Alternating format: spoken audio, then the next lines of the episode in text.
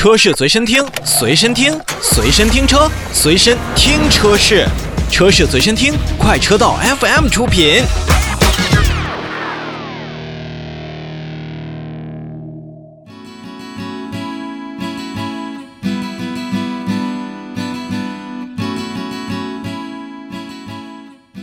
好，我们再来看一款新车。前两天呢，一汽红旗也是官方宣布了旗下的红旗 H9，没错，就是那款新车正式上市了。新车推出了五款车型，售价区间是三十点九八万元到五十三点九八万元。那定位呢是中大型的豪华轿车，用的是二点零 T 的四缸增压发动机和三点零的六缸机械增压发动机。那基本上是三款二点零 T，两款三点零 T。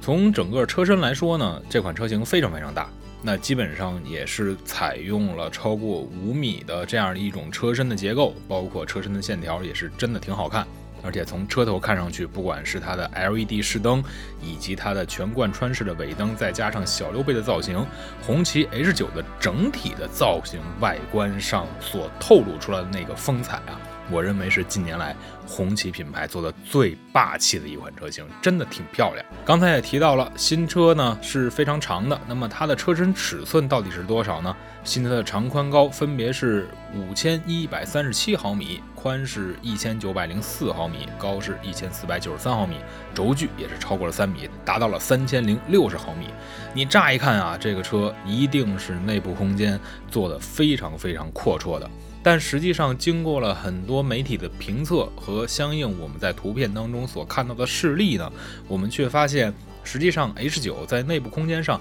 并没有达到一个特别奢侈的程度，而相较于在同样定位于中大型车的其他的车型当中呢。呃，H9 的空间利用率只能算是居中，甚至偏上一点点。这一点呢，实际上也是看到了，我们除了能够设计出非常棒的外观以及时下最流行的这个内饰之外，空间利用率是目前我们现在国内品牌呃需要攻克的另外一个难题了。因为轴距您可以加大，但内部空间并不是轴距拉长之后就可以有一个完整的。大空间的表现来的，所以在整体的体验感上，你要说这款车型当做一个私人的商务用途来讲的话，我认为它第一有个性，第二有品牌，第三呢，呃，相对来说价格还是比较合适。但如果说让咱们比较重要的人坐在后排的情况下，那么实际上呢，还是在基础的空间表现上就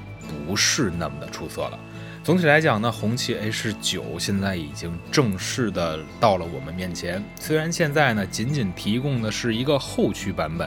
但有更多的消费者也会认为，这实际上是一汽红旗再次复兴的一个重要的步骤。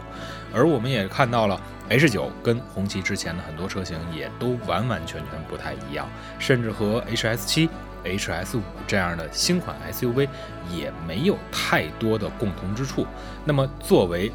最新设计出来的红旗产品，刚才我们也说，您在外观上做到了高度的标识感，那么在内饰当中也是做到了非常不错的感觉。但实际上，在内部空间的打磨上，我认为还需要更多的揣摩，才能理解咱们消费者在选择车辆的时候，最终最喜欢的到底是什么。